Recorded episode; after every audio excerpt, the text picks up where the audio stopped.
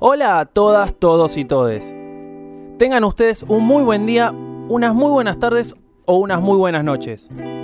Tengan ustedes un muy buen momento, como diría Mariano Clos, sea cual sea en el que decidiste o decidieron escucharnos. En fin, estén atentos que ya arranca una nueva edición de los podcasts de Sea lo que sea.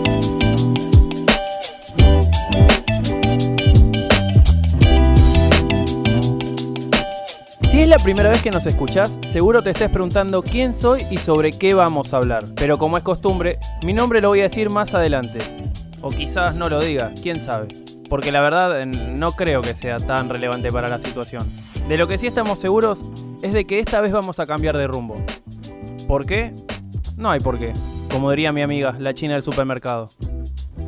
Mejor dicho, sí sabemos, pero preferimos que te des cuenta mientras nos escuchas. De antemano te voy avisando. Nos gustan los desafíos y nos la jugamos en cada salida al aire. Por eso tenemos a los mejores protagonistas en el momento justo.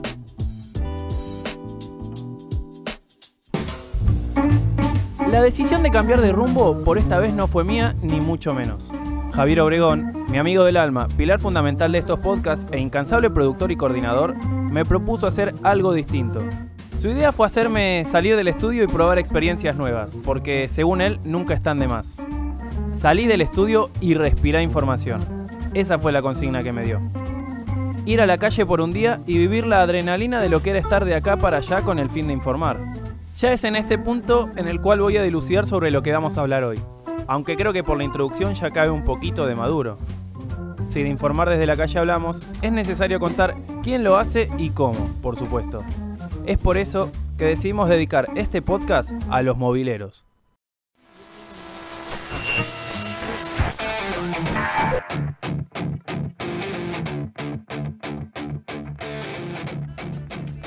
Sí, claramente ha sido una noche en la que lo primero que quiero decir es que cada uno dijo lo que quiso, lo que sentía y ha sido consecuente con los últimos años. Lo ha dicho en su programa de radio, en una columna de opinión o en los programas de televisión en los que forman parte. Eh, después hay cosas que no sucedieron y ante situaciones que no sucedieron se armaron operaciones inexistentes.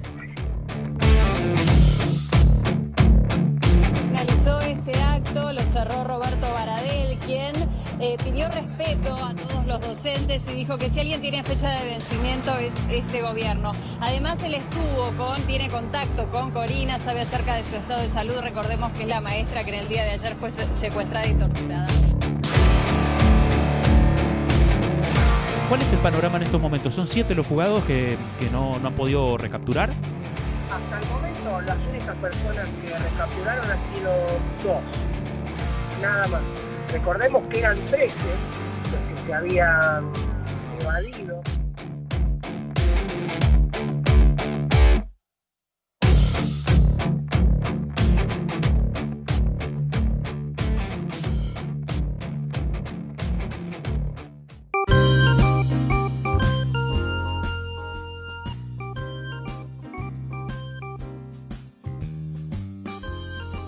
Ahora sí, nos metemos de lleno en lo que va a ser el podcast del día de la fecha, que me va a tener a mí, Ezequiel del Pino, como protagonista. Y sí, al final me ganó la ansiedad de contar quién era yo, pero bueno, no pasa nada, ya está. En fin, junto a la ayuda de tres experimentados en la materia, como lo son Marcela Ojeda, Paula Avellaneda y Mauro Yasprisa, es que pude desenvolverme bien. O al menos eso sentí.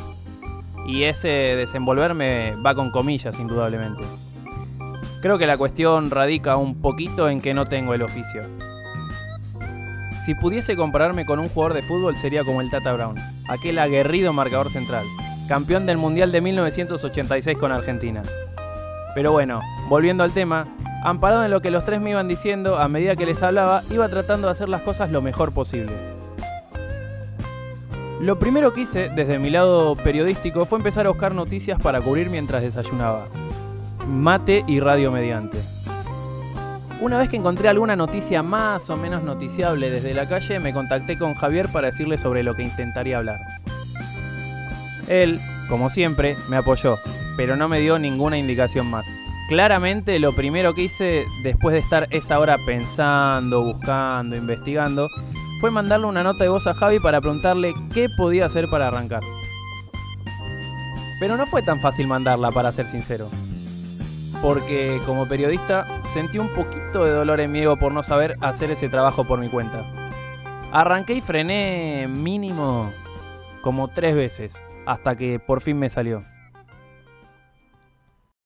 Javi querido, ¿cómo estás? ¿Todo bien? Em, encontré dos noticias, una al frente izquierda y otra de un asalto en caballito. Eh, no sé, decime para, para dónde pensás que tengo que arrancar.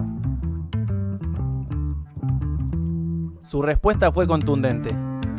Preguntale a los que saben. Javier me dijo básicamente que moleste, que busque, que él solo me iba a ayudar en caso de una urgencia. Cuando le pregunté el por qué, lo que me respondió fue, en pocas palabras, que como era una experiencia personal, tenía que valerme por mis propios medios, sacando mis miedos y vergüenzas de lado. Escucha, Ezequiel, yo ahora estoy yendo para una reunión importante, así que vos siendo periodista tenés que tener el criterio de qué noticia elegir y cuál no. Así que metele, dale que en un rato salís al aire. Así fue que empecé a mandar mensajes por todos lados. Porque ya tenía noticias para contar desde la calle, pero no una noción de la manera de hacerlo. La primera persona que se me vino a la cabeza fue Cayetano Caj, o Calle, que actualmente está como columnista de Andy Kuznetsov en Perros de la Calle. Era una apuesta arriesgada.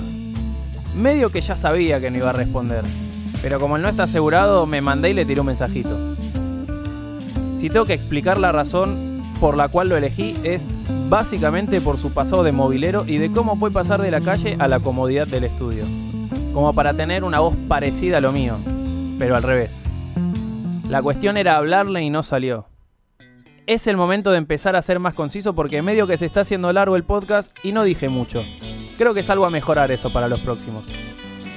Como no respondió nunca y sabiendo que no lo iba a hacer, de antemano ya le había mandado mensaje a las tres personas que consideraba referentes dentro de la materia. Mauro Yasprisa, actual movilero para CNN Rosario, fue el primero que se dio a hablar desinteresadamente. Me dio una mano grandísima. Primero, cuando le pregunté cómo darme cuenta qué noticia elegir y cuál no. Le fui sincero y le dije que nunca, pero nunca, había laburado en exteriores. Entonces no sabía qué índole de información dar. Bueno, particularmente tiene características, ¿no? Porque uno tiene que saber la veracidad de los hechos o de los sucesos que uno tiene que tratar de corroborar de que sean verdaderos y por lo tanto verificables. Al contestarme eso, no me quedó otra que preguntarle cómo contarla. Porque la verdad es que tenía la duda si era lo mismo que hacerlo desde el estudio, con mi impronta marcada, con mi opinión y demás cosas que yo pudiese agregarle al aire. Y menos mal que no me mandé de una contar esa noticia que tenía preparada porque después me dio una serie de pasos, entre comillas, a seguir. Los pasos tienen que ser de manera ordenada y lógicos, ¿no? No ilógicos, sino ilógicos. De esa forma, de esa manera, uno empieza a trabajar la noticia desde la calle. Empieza a buscar datos, a recolectar datos. Primero, tratar de corroborar lo antes posible si en realidad eso está sucediendo o no. Empezás a chequear, empezás a preguntar. La calle, siendo reiterativo, es el lugar justo y necesario para empezar a chequear todas esas fuentes. Si es algo policial, recurrir a, alguien de las fuerzas, algún datero. La mayoría de las noticias de la calle vienen por datos, un mensaje, un WhatsApp, un mail, lo que sea. Pero se trabaja con celeridad, porque vos estás en el día a día, estás en el momento, en la vorágine de lo que te lleva una noticia en la calle. Pero siempre chequearla. Dos, tres, cuatro fuentes hasta decir y pasar tu novedad. Por ahí la encontrás, por ahí no la encontrás. Pero siempre siendo objetivo, siempre con la velocidad, con la objetividad, con la claridad, con la brevedad y tener la actualidad de lo que pasó y la proximidad con la noticia. Una vez que me dijo eso, agarré mi celular, las llaves del auto y salí hacia el lugar donde, en teoría, más fácil iba a sacar una declaración importante. La avenida 9 de Julio. ¿Por qué? Creo que una de las razones por la cual la elegí es porque es en el punto en el que varias agrupaciones se manifiestan ahí. Y era imposible que no haya nadie. O al menos eso pensaba a priori. Pero en el camino me empezaron a agarrar mil dudas. Que si estaban bien verificadas las noticias, que si eran interesantes, que si mis datitos anotados en la libreta estaban bien hechos, etcétera, etcétera, etcétera. Entonces, ni lento ni perezoso, para no quedar mal con Mauro, le hablé a Paula Avellaneda, aquella mítica movilera y locutora de C5N, para que me ayudara con esa tarea que me había dado Javier. Fui hasta la casa, que quedaba un poco atrás mano, la verdad, para que me ayude a ultimar detalles en lo que sería mi primera experiencia como movilero. Yo ya me iba a mandar por las mías, con la noticia que consideraba más importante. Y menos mal que no lo hice, porque hubiese armado un lío bárbaro. Cuando le conté lo que iba a hacer, Paula fue tajante. El movilero no puede decidir cuál noticia cubrir y cuál no cubrir, porque esa decisión la toma producción. Lo que sí puede hacer un movilero es sugerir temas y que esos temas se cubran. A mí muchas veces hay gente que me escribe o porque hay una mujer desaparecida o porque una fábrica cierra y entonces uno lo propone porque le parece que es un tema de interés y que estaría bueno cubrirlo y por lo general esas cosas se cubren. De hecho, con la producción se trabaja en conjunto, así como ellos nos sugieren temas y nosotros vamos, nosotros también podemos sugerir temas para que ellos, para que el, el medio cubra. Yo la verdad es que ya me quería ir a la calle, me sentía bastante rumbeado, pero no me podía ir así porque sí, porque iba a quedar mal. Mientras yo le cebaba mate y ella preparaba a su perro para salir, le pregunté a Paula cómo es que llegó a estar en donde está. Su pasado y su presente se hicieron parte de la conversación en ese momento. Yo empecé a ser movilera un poco de casualidad, me había recibido de locutora en 2002, había trabajado en radio, después por cosas de la vida me tuve que dedicar a otra cosa y cuando decidí volver a dedicarme a la locución, una amiga me cuenta que en CN23 estaban tomando gente como cronista. Y fui, en realidad para mí eso era una experiencia nueva, nunca lo había hecho. Eh, la prueba consistía en ya empezar a trabajar y en base a eso ver cómo uno se desempeñaba. Me acuerdo que una de las notas había sido a la ministra de Seguridad de ese momento. Y a los dos o tres días me dijeron que había quedado. Me confirmaron que, que estaba en el canal. La verdad fue una alegría inmensa. Eh, la primera vez que te confirman que estás eh, adentro de un canal de noticias cuando es lo que, lo que vos estudiaste, la verdad que es, es muy emocionante. Y a partir de ahí empecé, así empecé a trabajar en los móviles. Quizás si en ese momento alguien me preguntaba de qué quería trabajar, no se me hubiese ocurrido cronista, por ahí se me hubiese ocurrido conductora de un programa de radio, eh, cosas que tenían más que ver con la locución, pero eh, se dio así, se dio por este lado y la verdad que después eh, fue una experiencia que no cambiaría por nada porque me dio muchas cosas en la vida, no solo la experiencia de estar en la calle, de estar en contacto con la realidad, de poder tener esa cercanía con la gente que a veces no la está pasando bien, sino también compañeros, colegas que, compartimos muy lindos momentos. Nosotros pasamos horas juntos, días juntos, eh, a veces en situaciones que no son las ideales, en lugares eh, lejos o que hace mucho frío o que hace mucho calor. Y, y bueno, y somos una gran contención entre nosotros.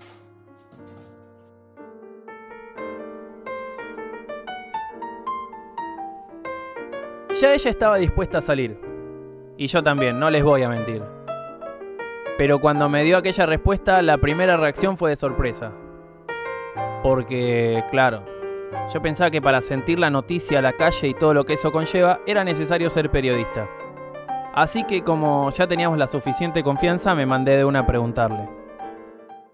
En mi caso yo no soy periodista. Eh, lo que sí considero que es necesario es tener hecha alguna carrera afín. Por ejemplo, yo soy locutora y en locución teníamos la materia de televisión y ahí veíamos conducción, veíamos noticias, practicábamos móviles. En realidad lo que te da la carrera siempre es una base. Ahí uno aprende eh, los conceptos básicos, pero después donde realmente se forma es una vez que está trabajando en la calle, porque ahí es cuando te encontrás con todos los inconvenientes que te pueden surgir, que son muchísimos, y, es en esa experiencia de prueba y error donde uno va aprendiendo y se fortalece.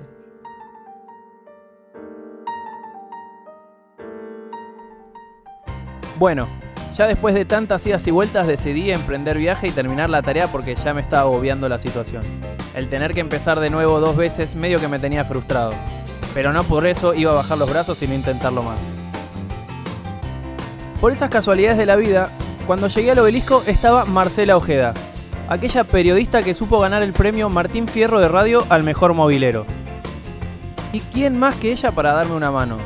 Tomé coraje y le hablé tal como me había dicho Javi en un principio. Igual, a estas alturas del partido ya estaba jugado. Así que era hablarle o hablarle. Me presenté, le conté quién era, qué hacía y qué iba a hacer. O sea, por qué estaba ahí, prácticamente.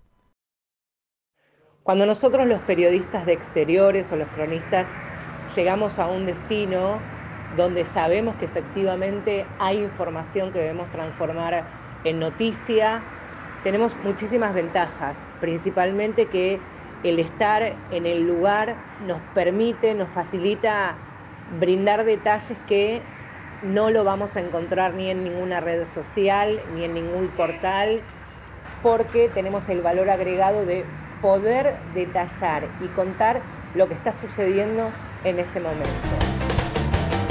Después de eso le mostré absolutamente todas, pero todas las cositas que anoté en mi cuaderno a medida que fui hablando con Avellaneda y Jasprisa. Al ver lo que escribí, Marcela me dio una serie de tips a tener en cuenta al momento de llegar al lugar. Porque la verdad no es todo color de rosas. No es que llegás y tenés la información servida. A veces tenés que empezar sin nada y después ese cuaderno, ese blog de notas se llena solo. Y así me lo hizo notar se trabaja con la noticia más rudimentaria, muchas veces con muy poca información, a veces llegamos a algunos lugares solamente con una palabra que puede ser derrumbe, incendio, accidente, y cuando vamos llegando a nuestro destino, vamos hablando, intercambiando información con colegas que ya pueden estar ahí con otras fuentes, que pueden ser o bomberos, o la policía, o el SAME, si se si hablamos de, situaciones que tengan que ver con su, con su trabajo. Y si son otro tipo de circunstancias, por, por supuesto, utilizamos otras fuentes que tengan que ver con esa historia. Los dos teníamos que salir al aire y el tiempo se acortaba. Ella tenía 15 para un lado y yo para el otro. Pero antes de despedirse, me destacó la importancia del compañerismo dentro de la profesión. Lo que comúnmente decimos, hoy por ti, mañana por mí. La noticia desde la calle se trabaja de manera muy colaborativa. Nosotros, yo me atrevería a decir que la inmensa mayoría de los periodistas de los mobileros intercambiamos, compartimos, sumamos, por supuesto cada uno cuida y respeta y pelea por su aire, pero también hay una, hay una gran camaradería, nos conocemos hace mucho tiempo y entendemos también que intercambiar y compartir información hace que el trabajo de cada uno sea lo más digno y lo más profesional posible. Se trabaja la noticia de esa manera, con mucho profesionalismo, con mucho respeto y por sobre todas las cosas respetando lo que vemos, lo que escuchamos y siendo dentro de todo lo más objetivos posibles.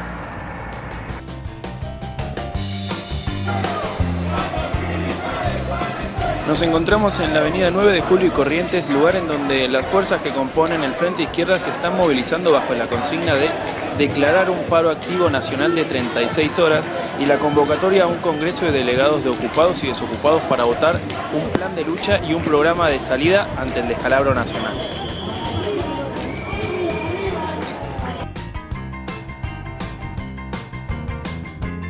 Bueno, ¿qué decir? La verdad que podría vender un poquitito de humo y decir que no me costó nada. Pero sería mentirles a ustedes, a Javi y principalmente a mí mismo. La comodidad del estudio de tener todo servido es totalmente distinto a lo que fue vivir esta experiencia. Y no fue solo por el hecho de salir del estudio, sino por haber conocido a grandes profesionales, que me destacaron la importancia de este puesto dentro de la radio. Porque ellos son los ojos, el medio de transporte por el cual nosotros podemos viajar y decir que estamos en el lugar de los hechos. Porque en cierto punto te forma como persona y te cambia la manera de ver las cosas, de ver al otro y de ayudarlo desinteresadamente sin pedir nada a cambio. Porque allá afuera, en esa jungla de cemento, todos estamos en la misma, no hay nadie más. Porque ser movilero no es solo un rol, es una profesión.